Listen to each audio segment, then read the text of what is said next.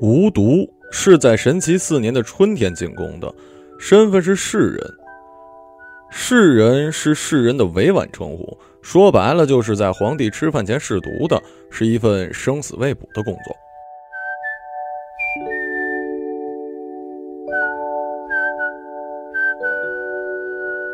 我念研究生的时候，导师把古代史分为了两种，一种是大众历史，只关注。帝王将相、才子巨贾跟起义领袖，说的呢就是国家大业、王朝兴衰。另一种叫做杂碎史，比如我现在上班的文史研究所，一个薪水微薄的冷门机构，被世人遗忘，去研究那些被大众历史遗忘的小人物、小细节。无毒就是这样一小人物，魏朝后宫档案。地丘记档，甚至没记他的名字，只写了岁数。辛衍日，义士人，年二十八。现在这名字呢，是我给他起的，属于一种美好的工作愿景。无毒嘛，叫没毒也行，但是不太好听。为帝王试毒的做法，东周时期就有记载了，但没有形成固定的制度，时有时无。秦始皇灭六国之后，仇家刺客太多。要躲看得见的匕首，还要躲见不着的毒药，便设了常客，专门干这个。后来秦始皇在博浪沙被刺客的大铁锤击中殒命，俩儿子争夺皇位，分别有战功赫赫的蒙氏兄弟跟王氏父子撑腰，最终太子扶苏继承了大统，但没传到孙子手上，就被王氏的后人所取代了，建立了成朝。之后一千多年的王朝更迭，常客始终存在，只是改名叫做御史太监。西元一五一三年，生于古代魏国都城所在地的太祖，征战多年之后，统一全国，建立了魏王朝，定都仁阳城，造地丘宫。魏太祖信德皇帝立志要创立一个前所未有的朝代。比以前的所有王朝都得先进，都得开明，都得伟大，并亲自定下了十六字的国岁：以信立国，仁治天下，尊仪重礼，忠孝福国。魏朝子民不管识不识字儿，都要会背这两句话。若是哑巴呢，必须会写。每个来进贡的外邦使臣觐见皇帝时，都要变着花样的赞美一下魏国国髓前所未有、开明先进，才能继续开展对自己有益的外交活动。英明的魏太祖设计本朝制度的时候，总结了前朝衰亡的诸多原因，发现后宫隐患有二：一，王爷人太多，宦官权太重，于是立下两条规矩。每个皇帝的妃子最多不能超过二十四个，死一个补一个。后宫不用太监，代之以宫里人，男和近官女。宫里人不能用阉割，是群特殊的政府公务员，只服务于皇帝居住的地丘宫。负责侍读的自然不能叫做御史太监了，也不能再叫常客。新朝代一切应该都是新的，起码皇帝看得到的地方都应该是新的。新都城、新皇宫、新皇后，连皇帝自己在官方的文书里日常称谓也改成了帝上，何况侍读的呢？于是乎，这个职务改名为士人。太祖的新制度无意中弥补了从前御史太监侍读的一个大漏洞。太监的消化系统和常人无异，但少了其他关键部分。假如在食物中悄悄放入了阴剂。太监其实是无法感受的，阴剂呢就是壮阳药的反义词，成分配方如今已不可考，倒也是件好事儿。魏朝之前的洛阳有个十六岁登基的昭帝，就是中了这招，一辈子没生大病，正值青壮年，结果莫名其妙的丧失了床上的能力跟生育功能，一生无嗣。他死后经过短暂的宫廷流血，由一个大太监支持的侄子继位。结果，洛王朝迎来了一个无比黑暗的时期，差点就提前灭国。该太监就是曾经负责招娣饮食的。到了魏国，这个问题迎刃而解了。世人每过几天，就有医房，也就是后宫的医疗卫生部门来人体检。来人拿出一副春腰图，问：起了吗？世人若摇头，对方就换一副。片刻后，不耐烦地问：“起了吗？”世人丁图沉默一会儿，说：“哎，起了，起了。”空口无凭，人家还得摸他一把，确认无误，便说：“呀。”魏朝人对上级说：“遵命，叫为。”上级对下级批准，叫允。然等于是，雅就是好的意思。如果世人气势刚猛、坚硬如铁，一方的人就连声称赞：“呀呀呀呀！”这个画面其实一点都不雅。看到这里，你可能觉得我在瞎说，但这都是真的。魏朝制度不但先进，还很严谨。后宫什么鸡毛蒜皮事儿都往这个地球记档里面写。乌江八车北门出，我不揭穿，你想破脑袋也猜不到是粪车运输的记录。地球记档是一部皇宫后勤档案，在我看来是魏朝第一奇书。婆婆妈妈事无巨细，是历代患有强迫症的禄官一笔一笔记下的。不会看的人呢，觉得超级无聊；会看的人总能在里面发现历史遮羞布的破洞。无毒进宫侍奉的是魏朝的第十一位帝上，忠献皇帝，时年二十九岁。他是忠献帝的第二任世人，进来之前经过了各种考核。首先当然是政治背景清白了，往上三代没有重刑犯。不能是前朝的官僚后代，也不能是本朝官员的亲戚，防止朝堂跟后宫的勾结。其次，年龄上要跟帝上相仿，还要经过几位医房老医师的检查。世人在生理体质上要跟地上尽量高度保持一致，比如地上是属虚寒还是内火偏旺，那么选中的世人也要跟他一样。魏朝前无古人的伟大，魏朝帝上跟宫人对保命这件事儿也前所未有的重视。最后一关是尝百菜，就是要把后宫若干常见或不常见的食材都吃一遍，这可比尝百草的神农氏要好多了。尝百菜是为了防止百年前的悲剧重演。当时呢是魏朝的第四位帝上，惠成帝在位。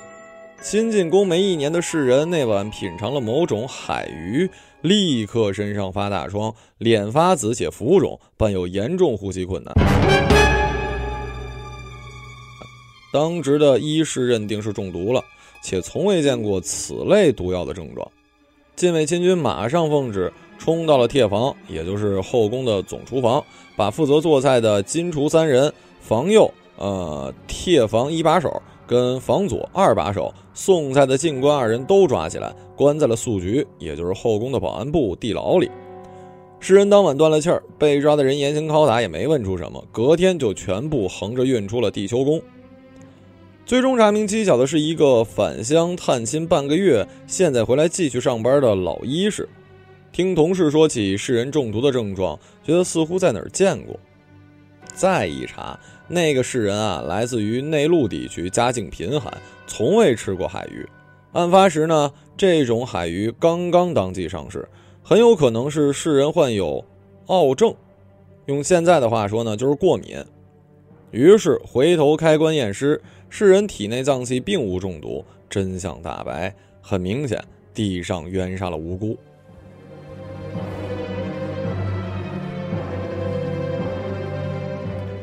但地上呢又是天元归一的完人，是不会犯错的，所以毒鱼案在官方的卫史里并没有给平反。那几位贴房工人据记载都是在监狱里咬舌自尽的。但同一时期的地丘记当很含糊的写了两条：一是天境库，也就是后宫的人力资源部，新规定了世人上岗前要尝百菜；二是资房，也就是后宫的财政部，给那几个谋逆者的家属发了抚恤金。这个故事的完整版记载于《真华文道》，是另一个后宫的医师退休后写的回忆录，在之后的四十年都属于是禁书。呃，再补充一句啊，魏朝虽然废除了宦官制度，但阉刑还是有的，专门用于武将叛国、官员谋逆、草民造反的罪名。如罪人无兄弟无子女，则适用该刑，然后发落回民间。因为魏朝啊不随便杀人，以人治国，受阉刑的犯人很多后来都自杀了。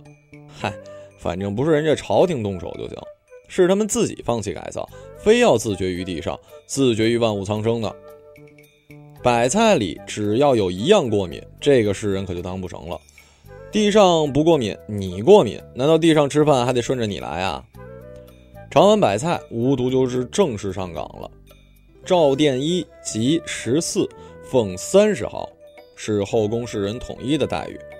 魏朝官级呢，分二十一，十四是中阶的末位，只比每座城市里半夜打更报时的人高一点儿。读本科的时候吧，我们这帮历史系的新生第一次知道魏朝的士人这个美差，都表示无比羡慕。尤其是几个吃货同学，你看，不用挨刀去世就能进宫，专门负责吃山珍海味，还有钱拿，还有行政级别呢。这哪里是天上掉馅饼啊，简直是飞到天上吃馅饼。至于吃饭中毒这种情况嘛，概率上讲，不比瓦匠坠楼的职业风险更高。负责地上饮食的金厨跟负责其他皇室成员的银厨共用一个厨房，方便大家相互监督。盛给地上的每道佳肴，谁炒菜谁打下手，谁传菜，当值帖房负责人手里都有记录。出了事儿谁也跑不了，休想浑水摸鱼。直到我们从学校毕业，踏入社会，开始工作，在职场有了体会，才渐渐理解了无毒这样的世人不容易。首先是肉体上的。每次无毒为地上试毒之后，都要去地球宫的仙庙跪上半个时辰。他不是皇帝，却吃了皇帝的食物，无论是出于何种目的，都有僭越的成分，要受到象征性的责罚。哪怕这天地上胃口不好，十几道菜喝了一口汤，无毒也得罚跪。多读读史料，你就发现了，魏呢是古代王朝里最要脸面的一个朝代之一了。在其政治理论体系里，地上是半神，宫中要是设宴，群臣吃的菜都是由银厨负责，金厨只给地上做饭，其他人不能吃。宴饮时，地上不吃菜，只稍微喝几口酒，跟大臣聊聊天，看个歌舞表演。作为半神的地上，怎么在群臣面前像凡人一样大吃大喝呢？高端大气的魏史写着：“帝朝饮物，西餐霞，寿延万岁。”而鸡毛蒜皮啥都有的地丘祭荡，对金厨职责描述的又是不是上外之人，二者自相矛盾。作为一个过分要脸面的朝代，这种黑色幽默再正常不过了。其次就是无独精神上的孤独。世人是最特殊的宫里人，不受外六局、中六局、三库这些后宫部门的管辖，直接对通应试，呃，大内总管负责。地上每日用膳两次，一早一晚，中间有顿茶点叫赏歇儿。每天一到钟点，就有进官带着无毒去吃东西，然后干坐在那儿看有没有不良反应。一炷香之后，若是没事儿，就先去庙里罚跪。此时地上才开始吃饭，每道菜都有特制的保温炉，不用担心菜凉了。无毒不用踏进工作人员食堂，睡觉有单独小间儿，不用挤通铺。除了按时带他去试毒的进官、监督罚跪的宫里人，例行检查起了没的医士，不需要跟任何人打交道。他实际是交际为零的职场人士，只有上级，没有同事。吃喝拉撒、睡觉勃起，这就是无毒每天要干的事儿。客人娱乐，娱乐归六房里的乐房管，那些舞姬啊、乐师啊、游灵啊、银人呐、囚童。呃，猫犬鱼鸟都是为了皇族准备的。看书解闷儿，文修库那是皇家图书馆，只对皇族开放。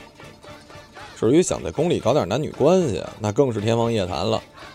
精明的魏太祖早就立下规矩：后宫招人，宫里人必须要阴柔细气，体态纤弱，缺乏阳刚，主要呢来自于商人跟平民家庭。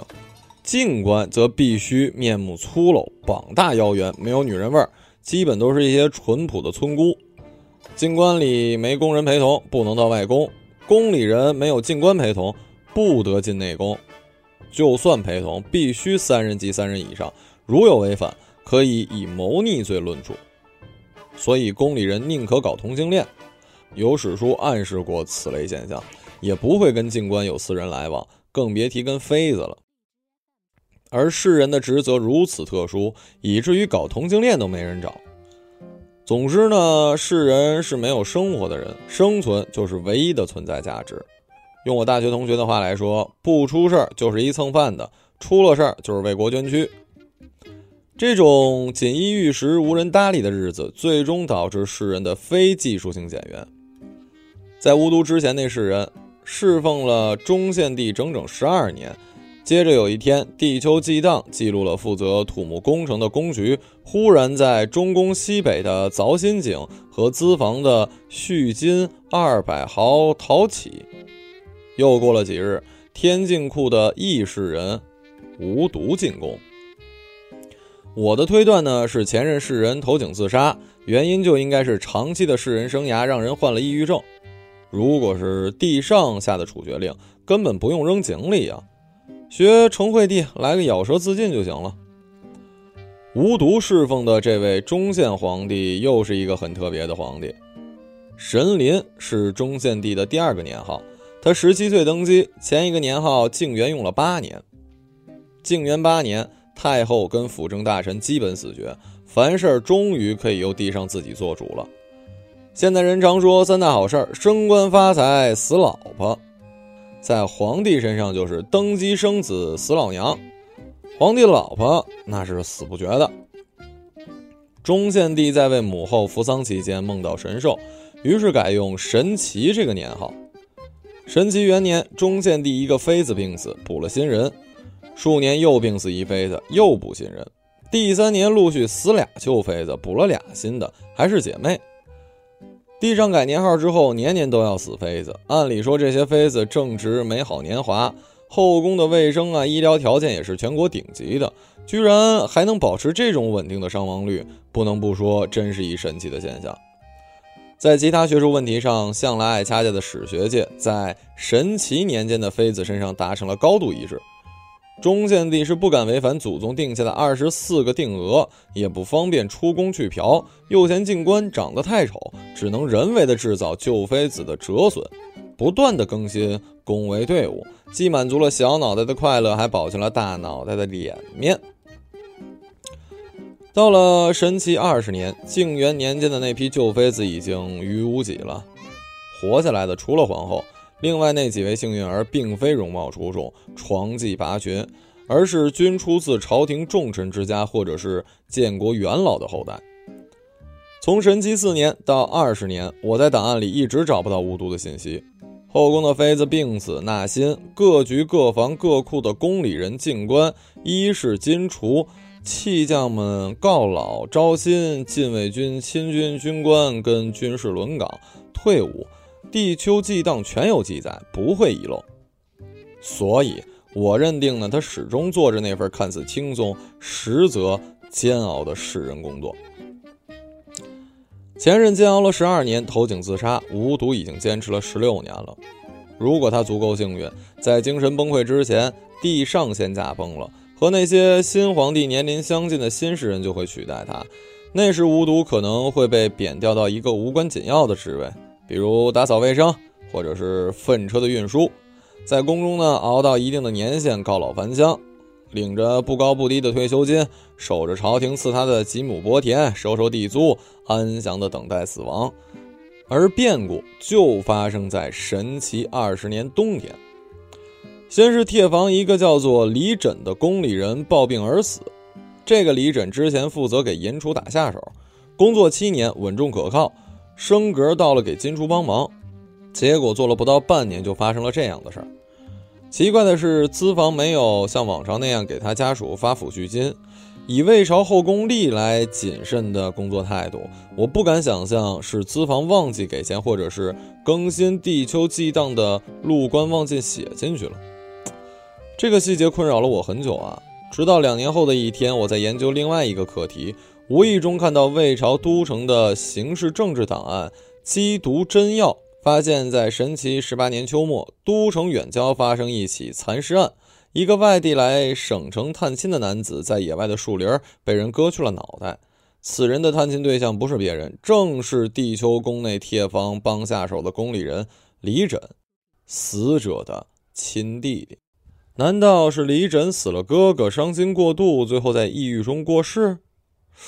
这个发现又困扰了我一年，结果被一老同学一句话给启发了。这同学呢，跟我一起进的历史系研究生班，脑子活络。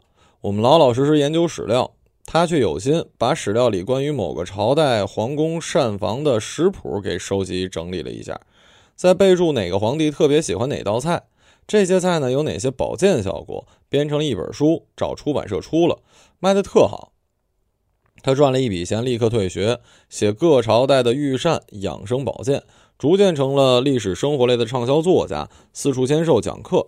他的导师却很传统了，出的书都是落朝政治制度考、一零到一四世纪土地政策演变这种。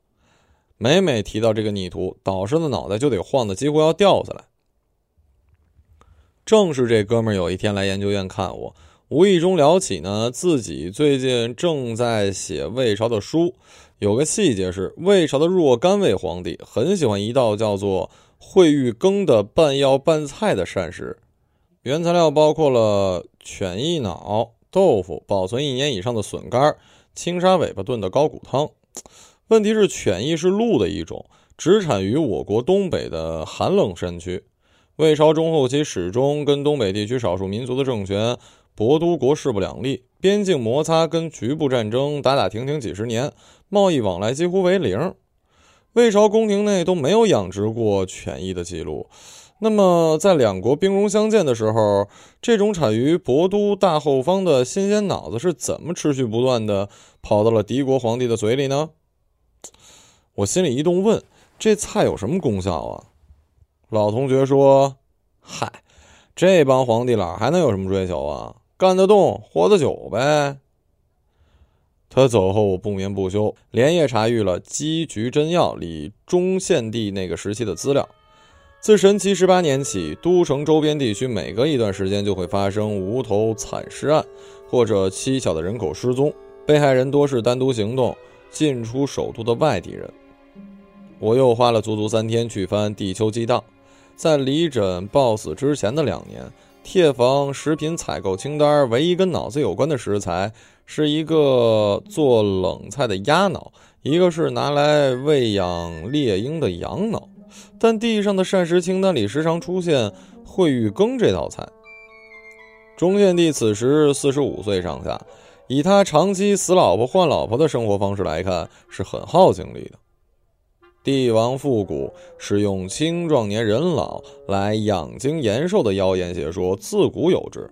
但因记载的书籍呢，都是一些不入流的野书，无论是从医学史专家还是从正史专家，都认为这是无稽之谈，是古代小说家为了销量，政治家为了攻击政敌而刻意编造的，连在酒桌上给专家们当谈资都不配。惠玉羹端上桌子的时候呢，是。羹汤样子，备料时却还是脑子。给金主打下手，兄长不偿前被割了脑袋的李枕，是不是察觉到什么才暴病而死的？朝廷没有给家属发放抚恤金，又表明了一种什么态度呢？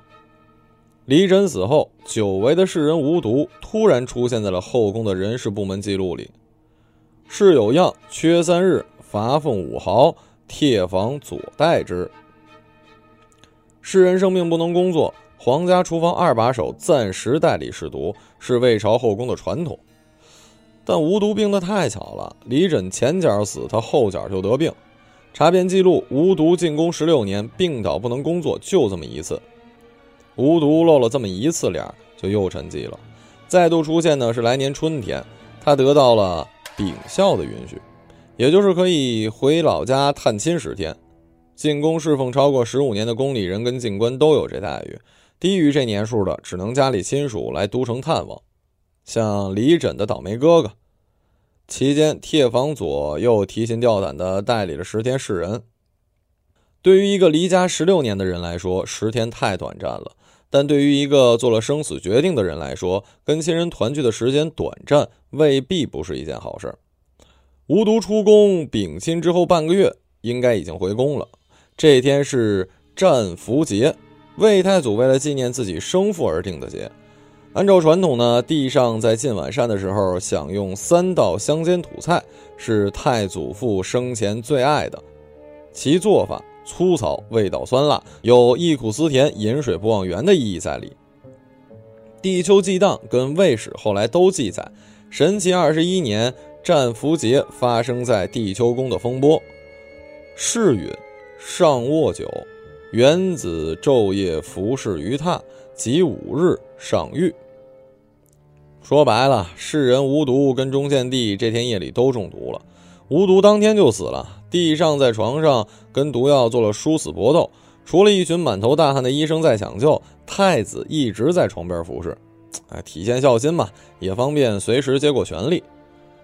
皇帝到底是命大，没几天居然缓过来了。诡异的是，正史记载，帝上认定此事是朝中某大臣集团在阴谋造反，为此杀了抓了一批官。地丘记档里却显示，帖房无一人被下狱或者处罚，和惠成皇帝的毒鱼案时亲军雷厉风行的做法可是相差甚远啊！大臣再怎么阴谋毒杀皇帝，起码要有后宫内应来下毒吧？正史没写的东西，自然有野史来补了。《绵引录》是魏朝中期民间传说跟朝廷译文的合集，收录各类故事七十余篇，一度被认定为禁书。其中一篇《金爪释文》有回忆录般的文风，作者据说是一宫里人，曾经服侍过中献帝和他的儿孙三代皇帝。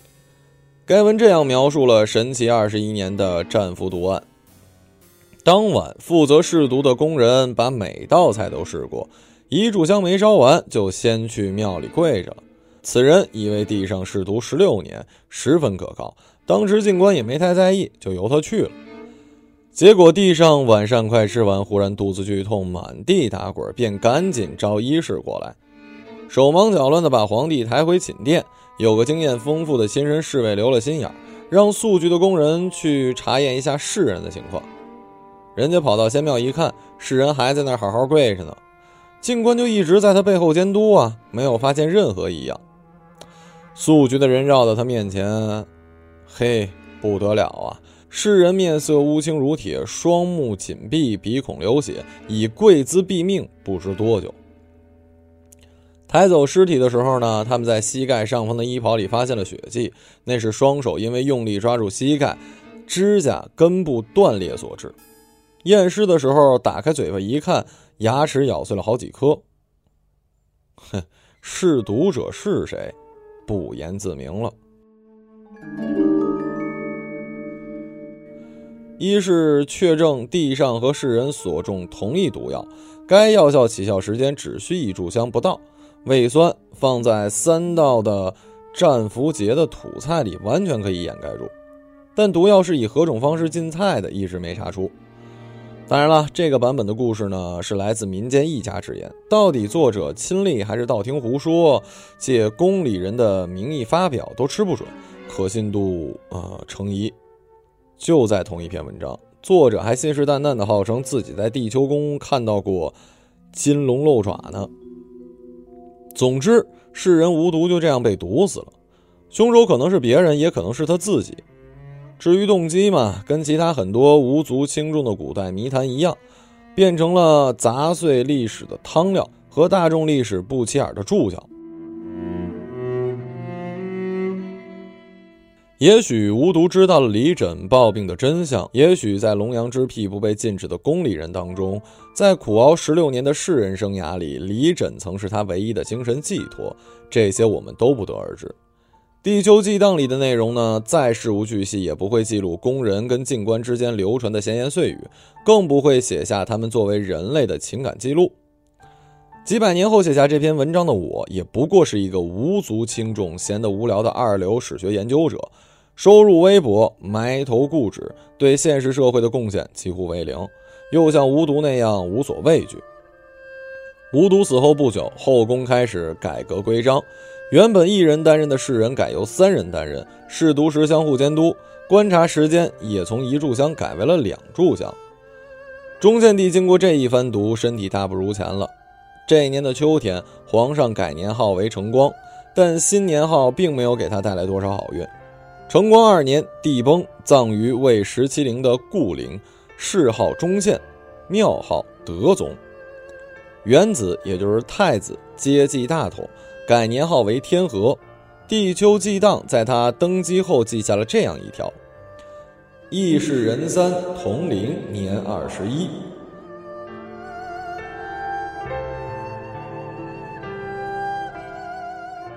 哦，顺便说一句，烩玉羹这道菜也是暂时的退出了皇帝的菜单儿。